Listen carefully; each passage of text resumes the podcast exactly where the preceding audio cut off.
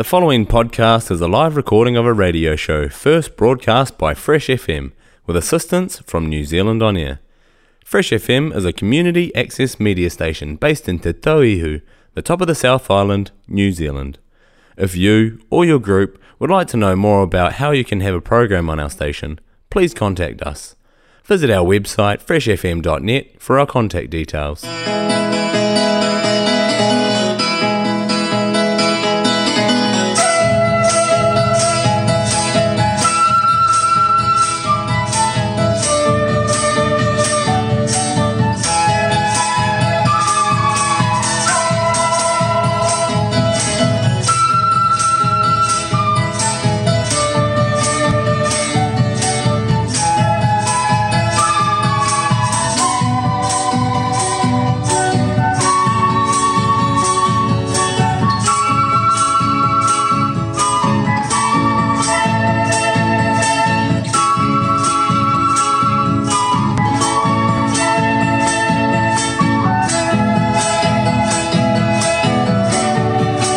Hola, hola, hola. Una empezada diferente. Hoy día teníamos a Julio tocando los bombones.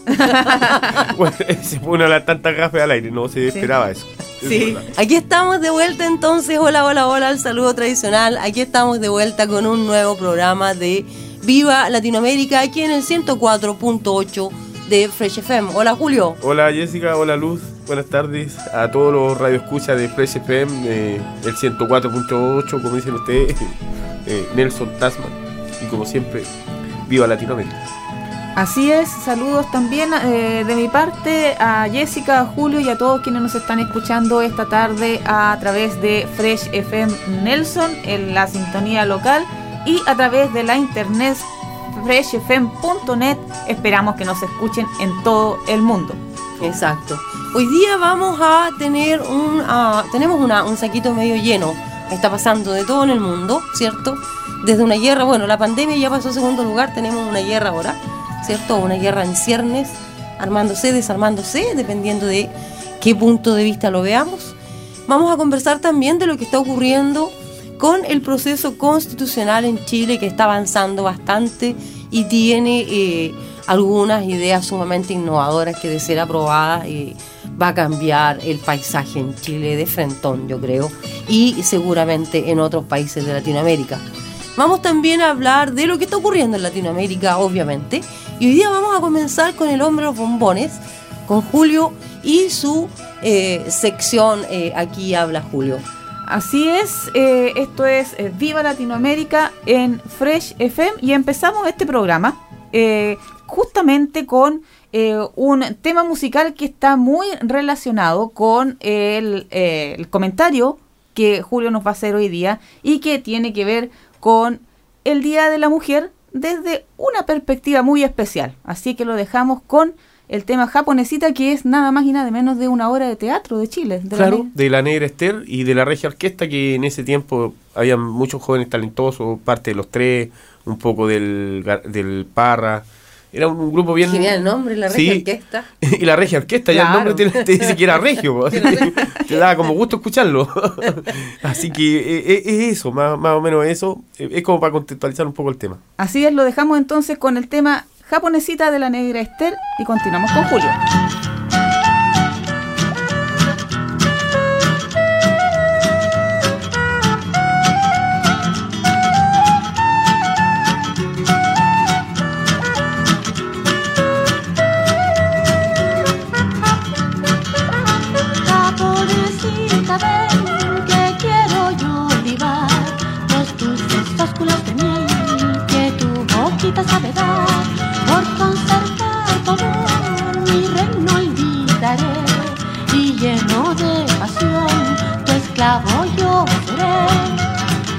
una geisha mimada fui de un magnífico emperador. Al que tuve prisionero en las redes de mi amor japonesita ven que quiero yo olivar. Los dulces ósculos de miel que tu boquita sabe dar por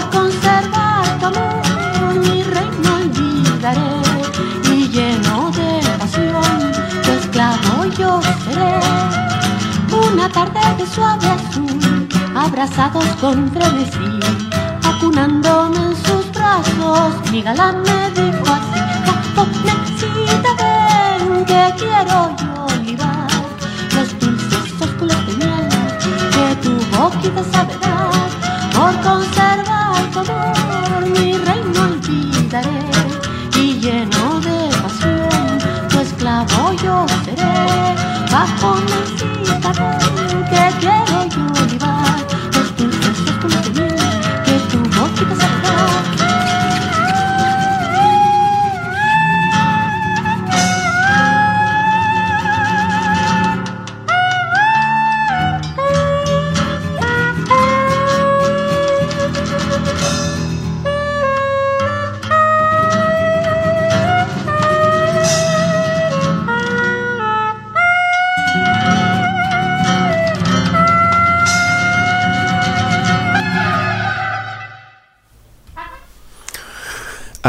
Aquí estamos de vuelta con Viva Latinoamérica, eh, con un programa hecho por mujeres, y a propósito de la celebración del Día de la Mujer, cada 8 de marzo, que se celebra around the world, podríamos decir, alrededor del mundo, y que particularmente eh, tiende a darle un estatus de igualdad ese día, el 8 de marzo, que el resto del tiempo desconocemos. Eh, eso tenemos que ser honestos. Eh, probablemente eh, el origen de la celebración del Día de la Mujer eh, todavía se discute. Hay quienes dicen que fue Clara Zetkia en una conferencia internacional de la mujer trabajadora que se celebró en Copenhague, en Dinamarca, en 1910, eh, y entre cuyas peticiones estaba el derecho a voto, el derecho al trabajo y el derecho a ocupar cargos públicos, que en ese tiempo simplemente no tenían derecho. Eh, otros plantean, claro, por algo estaban pidiendo que les reconocieran esos derechos, porque simplemente no tenían acceso a ellos. Y otros creen que la celebración de este día tiene que ver con un movimiento en pro de la paz que se dio en víspera de la Primera Guerra Mundial. Y hay también quienes sugieren que fue pasada la Primera Guerra Mundial en 1917 cuando miles de mujeres rusas salen a la calle a protestar contra la muerte de millones de soldados rusos, ¿cierto?, en esa guerra, con el lema de pan y paz. Terminaron por forzar la salida del zar del... del fue como la, la gota que, que rebalsó el vaso. En el fondo, para graficar la enorme fuerza que tienen las mujeres cuando se unen en pos de conseguir cosas tan eh, justas como algún grado de igualdad respecto a los hombres, que es muy grosera la diferencia, lo digo como hombre. Eh, algunos números eh, para graficar esto, por ejemplo, 2.700 millones de mujeres no pueden acceder a las mismas opciones laborales que los hombres. Eso es un número así que del, en 2019 solo en América Latina el 25% de los parlamentarios era, era mujer. O sea, están dominados por un mundo de hombres. Tres de cada uno sigue sufriendo violencia de género. Tres de cada una mujer sigue sufriendo violencia de género en América Latina. Y se calcula que recién en el 2086 se podría eh, recién cerrar la brecha salarial, que es una demanda muy sentida de las mujeres, así que como dicen que las mujeres son, tienden a ser muy pacientes, entonces probablemente van a tener que alargar un poco su paciencia hasta el 2086 para poder eh, acceder a una igualdad eh, salarial. Solo África supera a América Latina en términos del maltrato a las mujeres y, en fin, números todos que nos hablan de una realidad que tendemos a ocultar porque la desigualdad existe en este mundo desigual eh, y el que en cada 8 de marzo se celebra el Día de la Mujer, en que se tiende a dar eh, como ese día para recordarla, quiero hacer mención a un hecho que se produjo hace ya 100 años atrás para graficar la fuerza que pueden tener las mujeres al momento de unirse y, digamos, eh, por sus derechos, por lo que, por conseguir lo que, lo que en el fondo es justo, porque venimos en igualdad de derechos, se supone, la mayoría de las constituciones eh, reportan y grafican eso, pero en la práctica eso no ocurre. Eh, el hecho en cuestión tiene que ver con una rebelión mal llamada de las putas, la rebelión de las putas de San Julián, que ocurrió alrededor del año 1921, pasada la Primera Guerra Mundial, en un contexto de estancieros de la Patagonia que estaban con sus bolsillos llenos de dinero, producto de haberle vendido eh, carne a, los dos bandos en conflicto, porque Argentina en ese tiempo fue neutral. Eso le permitió seguir vendiendo su producto a los dos bandos en conflicto. En ese contexto, eh, pero sin invertir en mejorar las condiciones de vida de los trabajadores, que en ese tiempo la esquila era el, el digamos el, la mano de obra que se precisaba para para esta para esta para la Patagonia que era principalmente ganado bovino. En ese contexto eh, bajo la presidencia del señor Hipólito Yrigoyen que fue un presidente uno de los, el, primer, presidente electo por sufragio popular en Argentina fue electo dos veces. Es el formador de la Unión Cívica Radical que en algún modo es el continuador del peronismo. O sea, o el peronismo es continuador de la Unión Cívica Radical en alguna medida, eh, el, el, señor José Hipólito Yrigoyen, que terminó por, eh, por, en su segundo periodo en un marco de corrupción y mucha duda, mandó a matar a 1.500 trabajadores en, agrarios en una huelga en la estancia Santa Cruz, en el puerto de San Julián, como conversaba eso. Eso es muy al sur de Argentina, en la Patagonia eh, mandó a matar a 1500 trabajadores de la esquila que todo lo que estaban pidiendo era un día de descanso a la semana, un lugar limpio y seco donde dormir y que las velas para alumbrarse no se las descontaran del sueldo, porque hasta eso les descontaban. Las condiciones de vida de los trabajadores de ese tiempo eran paupérrimas. Muchos de ellos provenían de Chile, de Chiloé principalmente, muchos migrantes de esos 1.500 muertos en, en, en, este fusilamiento en Argentina, por lo menos un tercio eran chilenos que venían de Chiloé eh, a, en el fondo a, esta, este trabajo temporal que les podía permitir eh, eh, seguir viviendo el resto del año. En ese contexto de terror, de crueldad, de hostilidad, cinco trabajadoras sexuales del prostíbulo La Catalina, decidieron negar su servicio al grupo de milicos que se presentó en su burdel una vez que habían concluido la matanza, como premio que le dio el dueño de la estancia a los, a los milicos, digamos, después de haber cometido su crimen, como un premio los mandó hacia el prostíbulo, pagado por el hombre, pero sin embargo hubo quienes se opusieron a esa acción, se negaron, se resistieron a escobazos, a gritos de asesinos, cabrones, malparidos y otros eh, insultos obscenos propios de mujerzuela, según reza el protocolo policial de la época. Eh, Consuelo García, Ángela Fortunato, María Rodríguez, María Judeche y Maud Foster se negaron simplemente a prestar servicio a estos héroes de la patria que venían de haber eh, combatido valerosamente contra 1.500 obreros. Y al grito de nunca nos acostaremos con asesinos, simplemente se negaron, dijeron que no. Eh, se supone que las putas no pueden consentir, porque su negocio es simplemente decir siempre que sí.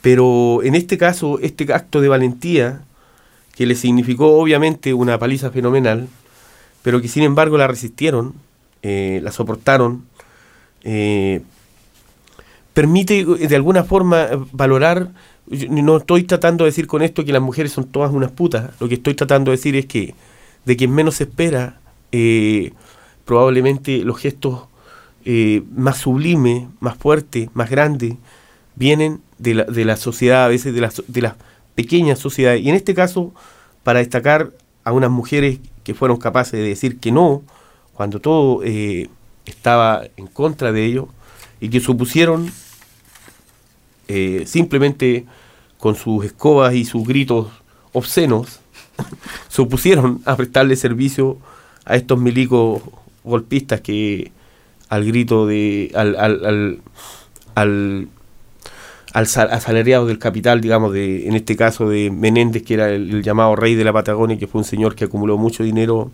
eh, negociando con, con la pobreza de los argentinos y de los chilenos. Y qué bueno que eh, cada 8 de marzo se celebre el Día de la Mujer, porque así como hay mujeres enormes, eh, grandes, grandes mujeres que han- están siendo destacadas en todas partes en este día, también se merece a veces destacar estos pequeños hechos que son sin duda muy grandes. Muchas gracias.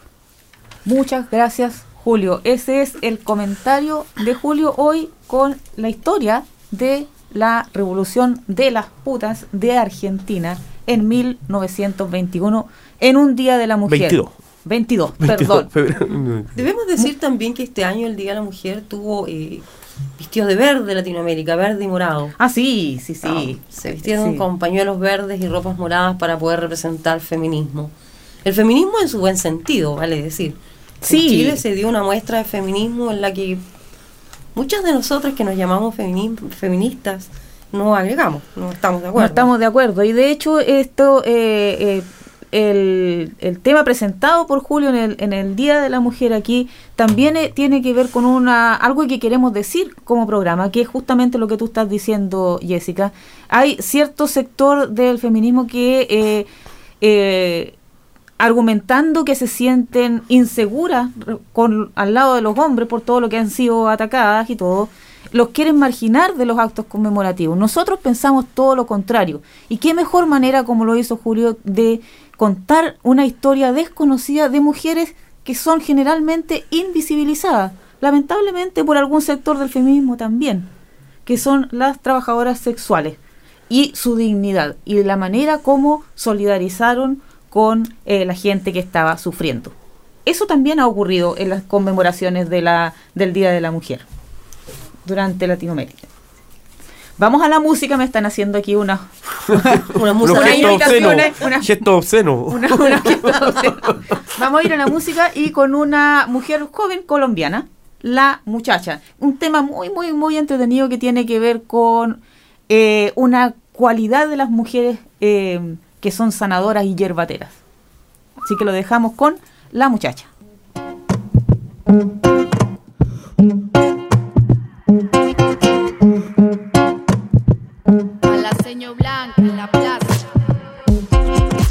Soy la de las malas combinaciones, junto veladoras, ramas y alcoholes. Soy la de las cuatro caras en las cuatro esquinas, siendo repartida en las cuatro direcciones. Bendigo cristales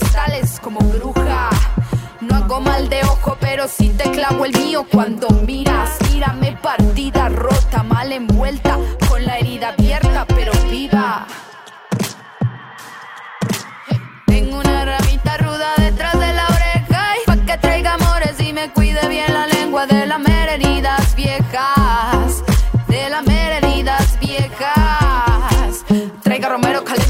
Sal y prenda candela pa' cocinar, un diente león pa' sacar el veneno, mi eucalipto, prenda saumerio, traiga dos flores de borrachero para curarme los malos sueños, agua de tabaco, humo María, rece a los ojos de Santa Lucía.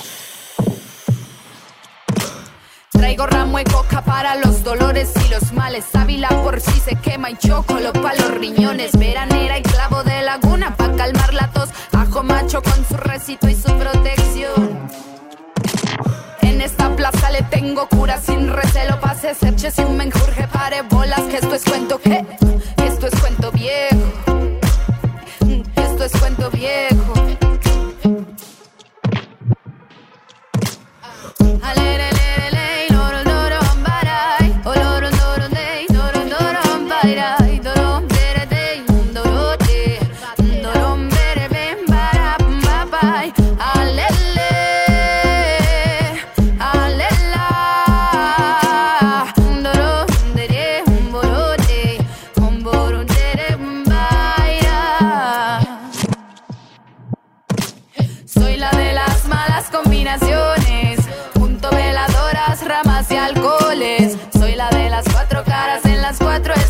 siendo repartida en las cuatro direcciones. Bendigo mis sales como bruja. Y no hago mal de ojo, pero sí te clavo el mío. Cuando miras, mírame partida, rota, mal envuelta, con la herida abierta, pero viva. Es una planta que trae vitaminas, se utiliza toda la planta, raíces y hojas, para la azúcar de sangre, para problemas del estómago, estreñimiento, acidez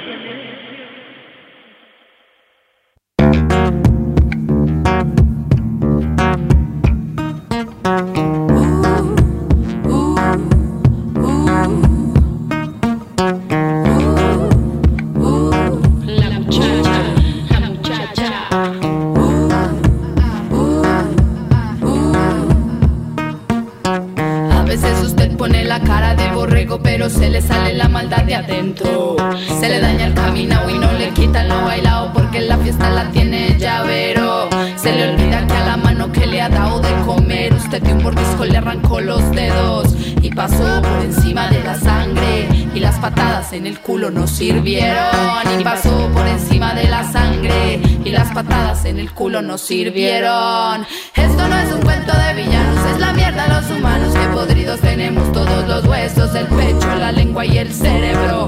Porque somos unas lacras sin remedio.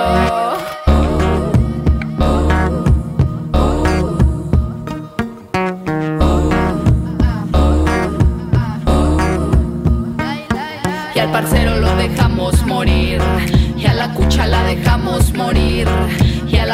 dejamos morir. Nos cagamos en el agua limpia para poder vivir. Y nos gusta mucho la plata. Y que nadie nos quite la butaca. Y el traguito para aliviar el alma rota. Que nos metan los venenos a la boca.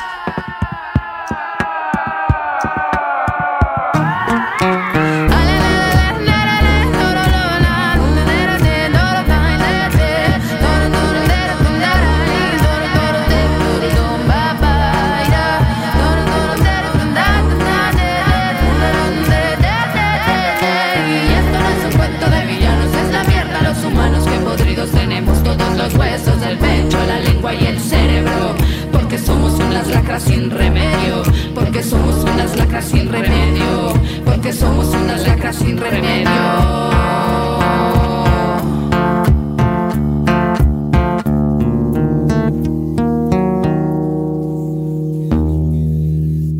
Estábamos escuchando a la muchacha y su canción acerca de la tierra y otras hierbas. Así, sí, Sí. muy buena manera de decirlo. Estamos aquí en Viva Latinoamérica en el 104.8 Nelson Tasman.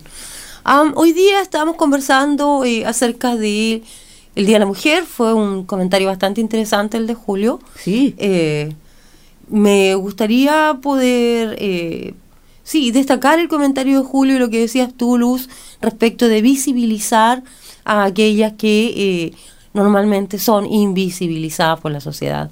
Ese fuera mi único aporte, pero creo que fue sumamente interesante el comentario de Julio. Eh, por nuestra parte vamos a hablar un poquito, no lo podemos evitar. Lamentablemente el mundo estaba viendo cómo... Eh, ah, ay, ¿Cómo decirlo? Para que no suene que estoy tomando un lado porque no lo estoy haciendo. Eh, estoy absolutamente en contra de la guerra, sin embargo, estoy absolutamente impresionada de esta tremenda, tremenda, tremenda campaña publicitaria desatada por Estados Unidos y Europa para eh, comenzar una guerra porque si vamos hacia atrás hay una historia enorme de las razones de por qué esto comenzó. No, no tiene nada que ver con que Putin empezó algo, eh, hay que mirar un poco más. Pero lo que me tiene absolutamente impresionada es el tremendo despliegue de la prensa tradicional en este tema. Así es, así es. Eh, se puede decir que hay una, en la prensa llamada occidental, hay una absoluta homogeneidad, uniformidad respecto de el discurso De de, la que- narrativa, sí. la narrativa de que, claro, el, el primero que disparó es el culpable de todo para atrás. Como Estamos si antes cayendo, no hubiera sí. ocurrido nada. El mundo está cayendo presa de una sola historia en el fondo. Estamos Exacto. escuchando, estamos siendo habilitados de escuchar una sola historia y mucha gente está eligiendo escuchar una sola historia antes de averiguar un poco más y escuchar la otra parte. He aprendido con el tiempo en mi vida que todas las historias tienen dos versiones.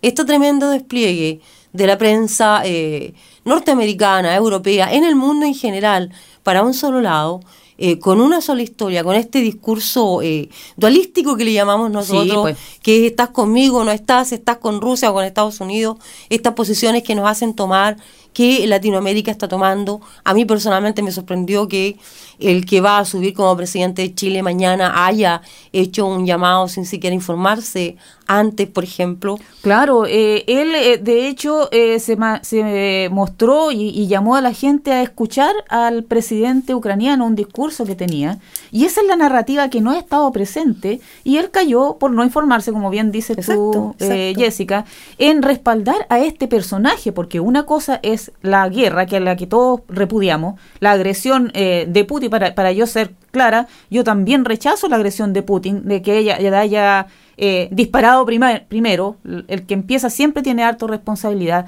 pero de ahí a, a darle un apoyo y a tratar de héroe a un personaje como el presidente Zelensky, Uh, Que, eh, eso es terrorífico. es terrorífico. Es terrorífico, me da terror, por eso digo, hay que informarse, seguir eh, sumidos en este eh, una sola vía de discurso, una sola narrativa y todos escuchando eh, este tema de una sola manera sin permitirnos ver por otros lados. Eh, me hace pensar, por ejemplo, una de las consecuencias, eh, pensar que el año pasado Maduro, por ejemplo, de acuerdo a esta misma narrativa, era un enemigo y nosotros aquí en la radio hablamos precisamente lo que estamos hablando hoy día. El año pasado Maduro era un enemigo para Estados Unidos. Un absoluto, absoluto, absoluto enemigo. Sí. Los peores horrores venían de Maduro. Pues bien, el 5 de marzo Maduro se juntó con altos funcionarios gubernamentales de Estados Unidos para negociar eh, la salida de petróleo, porque como ellos decidieron cortar a eh, Rusia. Eh, ahora tienen que ir a reconocer, porque esta visita, esta visita lo digan claramente o no, es un reconocimiento de Maduro como presidente, de otra manera que estaban haciendo. Sí, y, y es, es bueno recordar en ese mismo contexto, Jessica, que incluso Estados Unidos eh, estuvo apoyando y no reconociendo a Maduro como presidente. Exacto. Y reconocían al tal de, ¿cuánto se llamaba? Guaidó. Guaidó, que Juan Guaidó, Juan Carlos Guaidó. Guaidó, así se sí. llamaba, pero ya nadie se acuerda de él porque obviamente fracasó. Sí, eso era, era un intento de una intervención directa en un país soberano, que es precisamente porque Estados Unidos supuestamente está rechazando la invasión de, eh, de Rusia a Ucrania. En el fondo ahí lo que hay solamente son intereses económicos. Sí. Hay países como Estados Unidos en las que su industria armamentista vale más que cualquier otra industria que tengan ellos. Y por Exacto. eso, si miramos el globo y vemos cuántas guerras existen en el momento y nos preguntamos cuántas de ellas fueron acicatadas por Estados Unidos, encorajadas por Estados Unidos, ahí veremos dónde está su negocio. Abramos los ojos, miremos más allá de la prensa tradicional, creo yo. Hay, hay harto, harto, harto que ver. Ah, hablar más pareciera que uno está de un lado del otro. No quiero No, parecer de esa no. manera.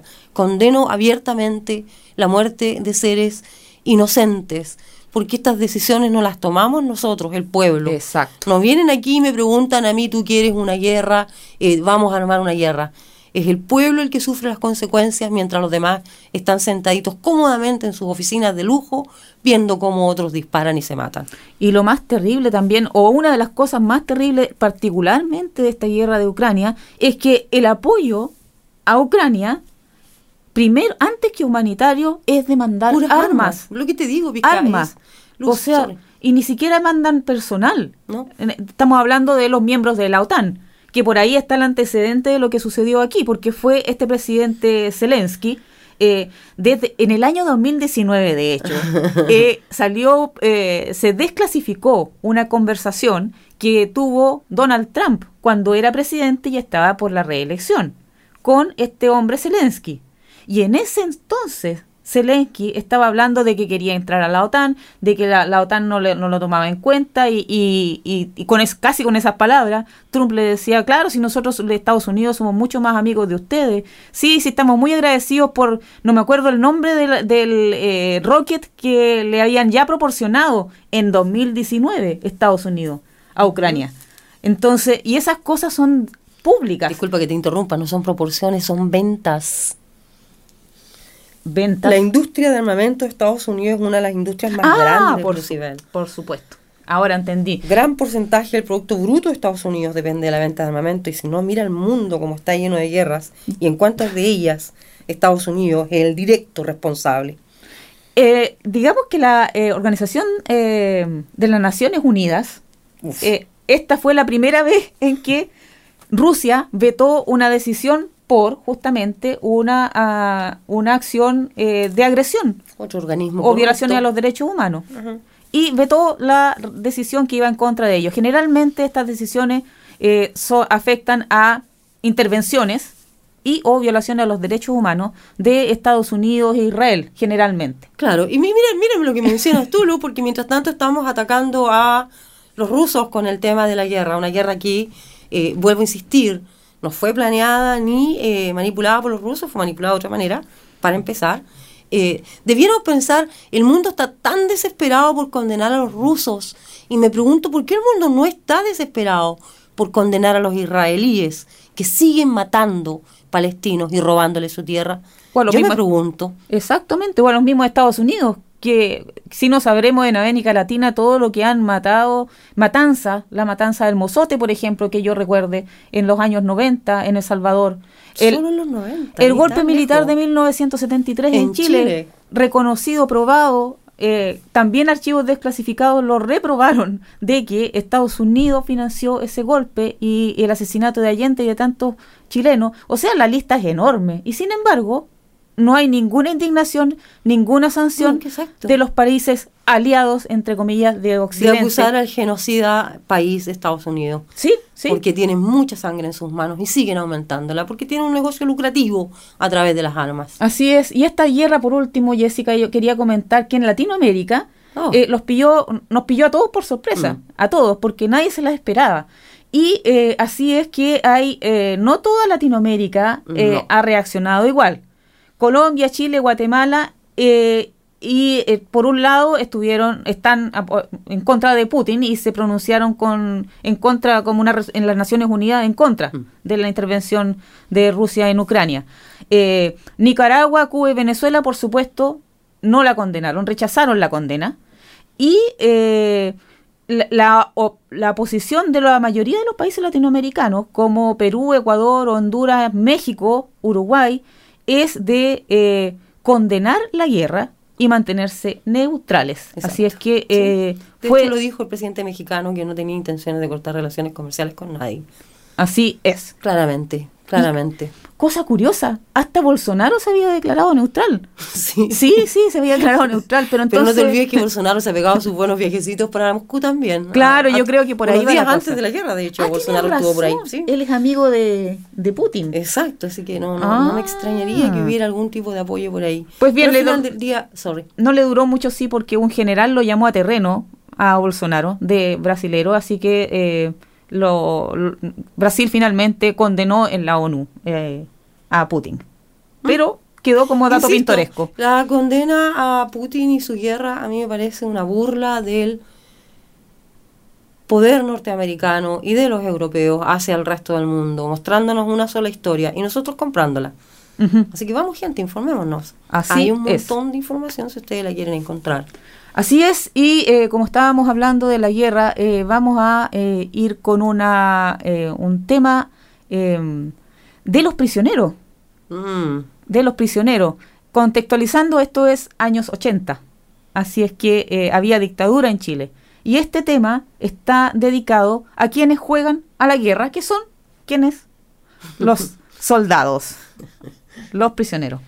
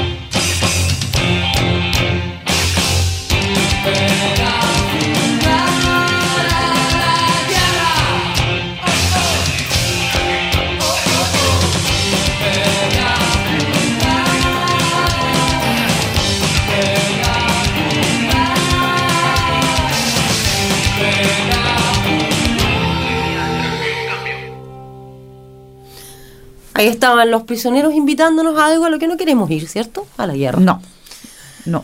Menos a jugar. No, menos a jugar. Sí. Vamos a pasar a eh, lo que nos eh, tiene colgando como loros en el alambre, en realidad. a los chilenos. A los chilenos, estamos hablando de los chilenos. Durante todos estos programas, desde que comenzó el proceso de eh, la creación de la nueva constitución chilena, eh, Viva Latinoamérica ha estado siguiendo el proceso y contando los avances y los retrocesos, porque hay retrocesos también.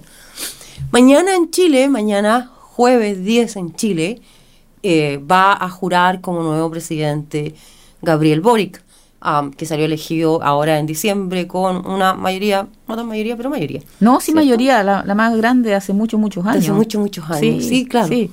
Hay unas expectativas enormes en el cargo que está llegando. Debemos conceder que eh, la vieja guardia, por así decirlo, todos estos corruptos que han estado eh, profitando de los chilenos por tantos años, eh, pareciera que van a tener que salir en algún minuto. Que gente joven va a entrar a reemplazarlos. Vamos a ver cómo nos va con eso. Pero, de entre las cosas que yo realmente espero que Boric cumpla, que realmente cumpla, porque prometió mucho, es que va a promover y trabajar para que el sueño de una nueva constitución chilena sea realidad.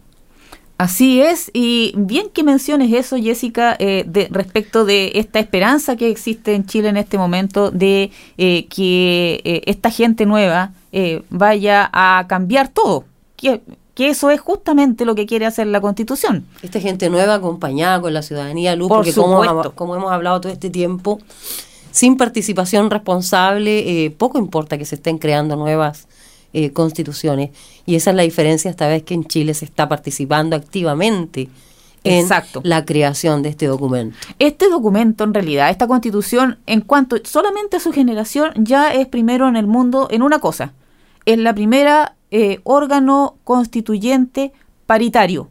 Es decir, que conserva la igualdad de hombres y mujeres. Primero, eh, esto es algo muy destacable en el Día de la Mujer.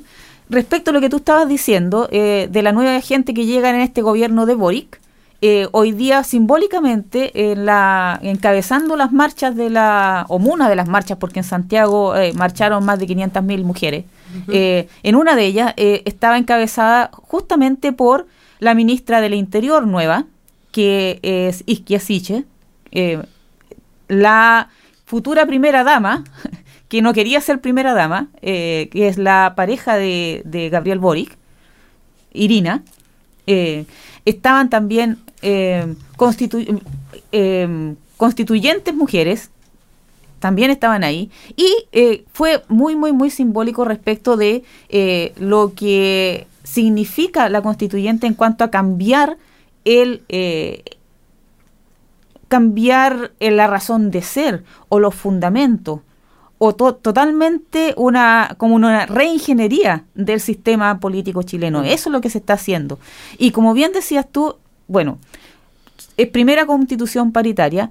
En Chile es primera vez que, como decías tú, Jessica, el- la convención constituyente eh, se eligen a los constituyentes por votación popular directa que es muy importante y que se refleja realmente en que se han podido eh, votar a favor distintos temas que antes de, incluso antes que empezaran las votaciones, nadie pensó eh, que se iban a aprobar y se están aprobando. Hay otros que no, vamos, de eso se trata el informe de hoy.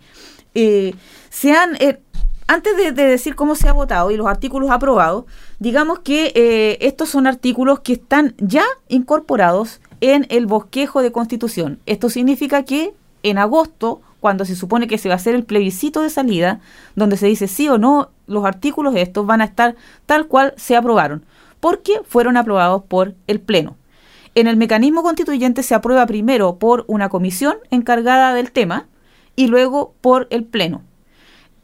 Estos artículos aprobados, en, primero en la comisión está el, eh, en, forma, en el tema forma de Estado, se aprobó que Chile es un Estado regional, plurinacional e intercultural conformado por entidades territoriales autónomas en un marco de equidad y solidaridad entre todas ellas, preservando la unidad e, e- e integridad del Estado. Este artículo ya está cambiando fundamentalmente el concepto de Estado de Chile. Ya lo creo, eh, con esos dos términos de interculturalidad y Plurinacionalidad. plurinacionalidad. Ah, nosotros tuvimos una discusión el otro día, una conversación respecto de estos dos términos nuevos Sí. para nosotros y que estamos mascando, estamos aprendiendo a mascarlos y a comprenderlos en su totalidad para eh, poder explicarlos mejor todavía. Así es, así es. De hecho, por ejemplo, eh, desglosando un poco, hay artículos que desglosan de qué se trata esto, porque estamos cambiando el concepto de Estado. Eh, por ejemplo, las entidades territoriales, ¿qué son? Eh, son regiones autónomas, comunas autónomas, autonomías territoriales indígenas y territorios especiales. La palabra clave es, es autonomía. Y la autonomía se define también en la Constitución eh, eh, están dotadas de autonomía política, administrativa y financiera y financiera para la realización de sus fines e intereses en los términos establecidos por la presente Constitución y la ley. O sea, es una autonomía de decidir qué es lo que se quiere para cada territorio o para cada identidad eh, indígena territorial, eh, decidir qué es lo que más conviene y obtener los recursos. El Estado tiene que proporcionar los recursos para ejecutar aquellos proyectos. Fíjate tú que eso eh, suena más bien a un proyecto grande de descentralización. Sí, Porque si tú miras Sí. eh, organizaciones eh, autónomas, estamos hablando regiones, Chile está compuesto por 15 regiones. No estoy ahí hace tanto tiempo, la última Ah, sí. que eran 13, ahora son 15 creo. sí. Han salido dos regiones más, así que no estoy equivocada, si estoy, corríjame. Yo estoy aquí pensando, 13 Pero o 15, sí. esta autonomía me da la impresión a mí, eh, porque, porque esto es algo nuevo para todos nosotros, así Sí. que estamos todavía en pañales respecto de las ideas que se están planteando aquí y de hacia dónde vamos con estas ideas. Ajá, Entonces, desde mi perspectiva, eh, esta autonomía se va a reflejar en que no va a ser el gobierno central en Santiago que va a pensar que es lo mejor Exacto. para Punta Arenas, el extremo sur de Chile, ¿cierto? Sino que será la gente de Punta Arenas la que verá la conveniencia de su comunidad. Lo mismo ocurre cuando viene a grupos étnicos como los mapuches, Aymara. aymaras y todos los Sí. grupos étnicos que yo no me sé todos los nombres, Luz. Son Lamentablemente Mira, no es una vergüenza, y- pero es verdad. Es muy interesante eso porque, a- haciendo como un paréntesis, eh, debiera esta constitución tener nueve y no ocho eh, identidades, eh, quiero decir, naciones indígenas reconocidas. Porque eh, faltan los afrodescendientes que fueron eh, marginados en una reunión que dijeron mucho fue entre gallos y medianoche, cuando se los parlamentarios y el gobierno se reunieron para decidir cómo se iba a rayar esta cancha, estas reglas para eh, elaborar esta constitución. Ahí pusieron el quórum de dos tercios para poder aprobar las normas. Y eh, ese quórum ha tenido sus bajas, pero no bajas todavía, porque todavía tienen que pasar al pleno. Jessica, tú querías hacer un No, comentario. no, estaba pensando en lo que tú recién mencionabas, eh, de esos, eh, esos mítines entre gallos y medianoche que terminan sacando eh, ideas medias claroscuras, Mm. que nos dejan la pintura un poquito clara por acá, pero que hay que trabajar mucho para poder comprender hacia dónde van con esa idea. Sí, eh, fíjate que eh, yo estaba destacando las normas aprobadas aquí, que, que ya están ahí y que yo por lo menos personalmente las estoy celebrando, pero ya que estamos hablando de estos acuerdos de gallo y medianoche, eh, hay unas normas aprobadas, recientemente aprobadas, eh, que tienen que ver con la Comisión de Medio Ambiente en la Mm. Constitución, pero solamente 6 de 40 artículos fueron aprobadas por la Comisión. Esto no significa que estén fuera las demás, sino que ahora el Pleno las va a tener que discutir. Pero ahí es donde están los gallos y medianoche, porque fíjate tú que este pleno es donde se la mayoría de los integrantes, perdón, esta comisión de medio ambiente está integrada por 13 constituyentes, son 17 constituyentes, 13 de ellos son los que se llaman los ecoconstituyentes, es decir, gente que viene de distintos eh, territorios y de distintos ámbitos de la vida, pero que su tema central es justamente esto, por ejemplo, los derechos de la naturaleza. Claro. También la integran eh, representantes de pueblos originarios que votan, por supuesto, con los constituyentes. Absolutamente. Pero fíjate que se restaron el Frente Amplio y el colectivo del apruebo de esta, de esta comisión. Entonces, eso es el temor que tiene ahora la gente de que eh, en el Pleno ya haya un acuerdo previo entre esos dos. sí. Y digamos que esas son las fuerzas que eh, in- eh, lanzaron la, la candidatura de Boric cuando era precandidato.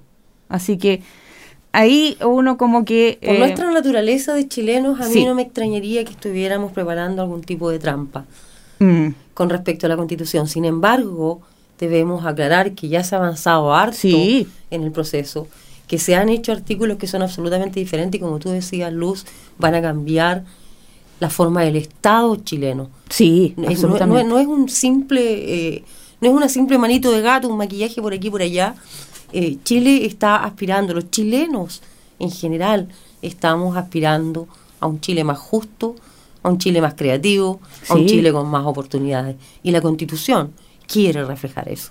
Así es. Y, y en este caso, por ejemplo, si bien suena muy, muy terrible que hayan rechazado 40 artículos y, y solamente aprobado 6, eh, los 6 artículos aprobados que están ya en el preproyecto, ya van a estar ahí a votarse por la ciudadanía, es eh, los deberes del Estado con la naturaleza. Y esto me llamó mucho la atención porque no quisieron aprobar el de los derechos de la naturaleza. Ahora, ¿qué significa que el Estado tenga deberes para con la naturaleza si no es que la naturaleza tiene derecho? Será algo que tendrá que responder el Pleno. O sea, pero es un, es un derecho muy importante eso, es una norma muy importante. También se reconoció la, que eh, hay crisis climática y ecológica y que es responsabilidad del Estado mitigarla y combatirla. También se aprobó eso. Se aprobó el de los derechos de los animales, que eh, también eso fue una sorpresa. Hubo consenso en aprobar los derechos de los animales y la democracia ambiental que tiene varios otros artículos eh, que tiene que ver con una participación vinculante de la ciudadanía en decisiones que afecten a la naturaleza o al medio ambiente y también la, el derecho a la información adecuada y pertinente cuando se va, para que tomen esas decisiones o tomemos esas decisiones respecto de cosas que van a afectar la naturaleza. Y en otro ámbito, en otra comisión, una norma muy polémica que todo el mundo dijo, no, esto no se va a aprobar, hubo una campaña en contra de esta norma y sin embargo se aprobó el pluralismo jurídico, que reconoce distintos sistemas eh, jurídicos eh, de los pueblos mm, originarios eh, y del, del, del Estado en general que actúan de manera coordinada.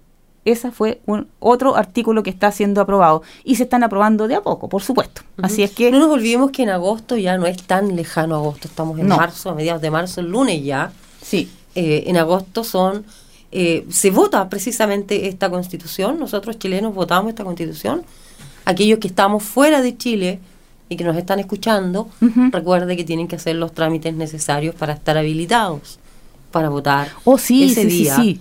Es importante la participación de nosotros chilenos, es importante intentar cambiar esta este paradigma neoliberal que nos ha dominado sí, sí, por tanto, tanto, tanto tiempo. La constitución pretende cambiar eso y aquí en Viva Latinoamérica estamos por favorecer esa constitución y promover esa constitución. Así es, y informando, eh, nosotros nos, nos eh, dedicamos a investigar estos temas, a conversar con gente. Eh, ya lo hemos dicho otras veces, tenemos conexiones con Chile de Experto Internacional, que está haciendo su parte también en la investigación. Hemos participado en, con una audiencia en la Comisión Constituyente respecto a los derechos de la comunicación. ¿Por qué? Porque nosotros, al mismo tiempo que la mayoría de la gente está tratando de participar e informarse como nosotros, en nuestro país dentro hay una verdadera campaña para tratar de eh, desmarcar o desprestigiar a la Comisión Constituyente. Jessica. Una vez más voy a hacer entonces el comentario que hice al principio cuando comencé a hablar de eh, la guerra que se está llevando a cabo entre Ucrania y Rusia. Una vez más el discurso unitario de un solo grupo, el que se está escuchando en Chile. Para nuestra buena suerte, eh, los jóvenes se están moviendo muy bien en términos de usar los medios sociales y la tecnología para seguir promoviendo esta idea. Espero que trabajemos duro, que lleguemos muy lejos con la Constitución y vamos a seguir hablando. Oh, el tiempo me acabó. El tiempo. Sí, sí, sí. Vamos a seguir conversando de la Constitución. Antes debiéramos hacer una pasadita corta de lo que está ocurriendo en Latinoamérica, Luz. Bueno, sí, sí, sí. Hagamos una pasada corta. Eh, queda poco tiempo. Mira, eh, respecto de, eh, ya hablamos una, una noticia que se que cada año causa eh, revuelo por que, que fue la que la que partió este programa, que es el Día de la Mujer. eh, marcharon miles y miles de mujeres en toda Latinoamérica. Sí. Miles y miles y miles. Y cada, en cada país había un tema diferente para, para destacar. Eh, por ejemplo, en Colombia fue por la despenalización del aborto. Eh, Jessica, dime.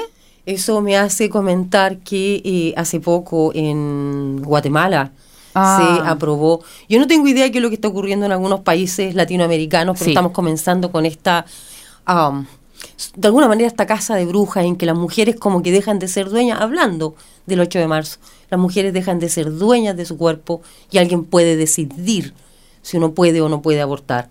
Guatemala aprobó una ley que prohíbe el matrimonio homosexual Ay, ay, ay. y eleva las penas por aborto. ¿A dónde va Guatemala con esto? Pero está yendo contra la corriente, digamos. Absolutamente. Fíjate tú que sí, es verdad, porque otros países en Latinoamérica Sí. están absolutamente abriendo sus puertas a la idea. De hecho, Argentina hace poco eh, legisló a favor del Sí. aborto hasta cierto eh, periodo de tiempo. Así es. La violencia machista es otro tema que estuvo eh, presente, ya que nombras a Argentina. Ese fue como el tema eh, más recurrente de, de este eh, de este 8M, que se llama. En Brasil también. Debemos Brasil recordar también. que los femicidios en Latinoamérica son eh, salvajemente altos. Exacto. salvajemente altos. Sí, sí. Em, Otra noticia. Dime. Bueno, ya hablamos ya de Venezuela, pero ya, ya, ya. este, este flip-flap de Maduro me tiene preocupada. A ver, ¿por de te pronto preocupa? Maduro libera a dos estadounidenses que tenía presos por corrupción. De Ah, pronto tiene una reunión con funcionarios norteamericanos Ya. y estos gallos que estaban acusados por gruesas pruebas de corrupción aparecen inocentes y están ya en Estados Unidos porque fueron liberados de Venezuela. Ay, ay, ay. ¿Qué Ay, tal ay, ay. eso? ¿Mm? Sí, es preocupante. Es bastante preocupante esa situación, eh, Jessica. Entre tanto, en Perú eh, eh, tenemos que recordar, no hemos hablado mucho de eso, pero hay harta carnita para picar, dice ver, Guaso. adelantemos Es algo. Este mega juicio que se le está haciendo al expresidente um, Ollantumala. Ollantumala del Perú. ah. Eh, que una vez más, como todos sus anteces- antecesores, porque para aquí estamos con cosas, eh, los peruanos deben estar requete contra acostumbrados a que sus eh, presidentes terminan siendo encontrados de eh, culpables de alguna corrupción. Eh, ocurrió con, se me olvidan los nombres anteriores, pero el de En- antes en tenía Perú un también, apellido. pues, Toledo. sí. Toledo, Eh, el que murió. el- el- Alan García. Alan García, que murió Sí, también. Sí. Y este de apellido Kuczynski. Kuczynski Sí. también. Todos ellos acusados de eh, corrupción. Espérate Pero- que empiecen a caer en Chile. pero si eh, Ollanta Humala es condenado, va a sentar un precedente que va a cambiar muchas cosas en términos jurídicos en Perú. No vuelvas a mirar la hora, diré que se nos acabó el tiempo entonces. Ya.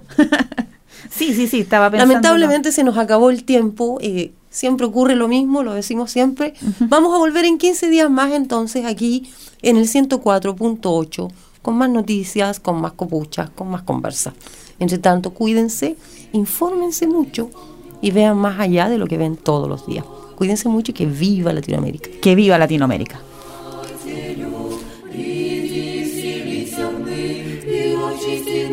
Сердце скверны, и спаси, Боже, души наши.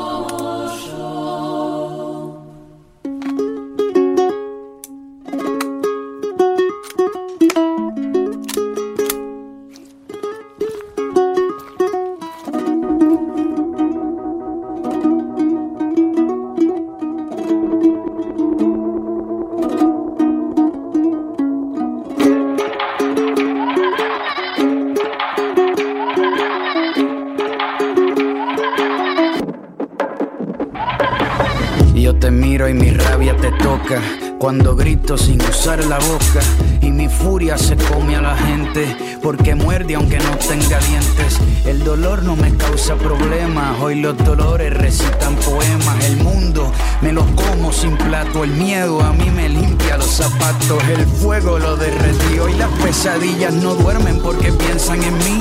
Hoy puedo ver lo que el otro no vio y los pongo a rezar aunque no crean en Dios.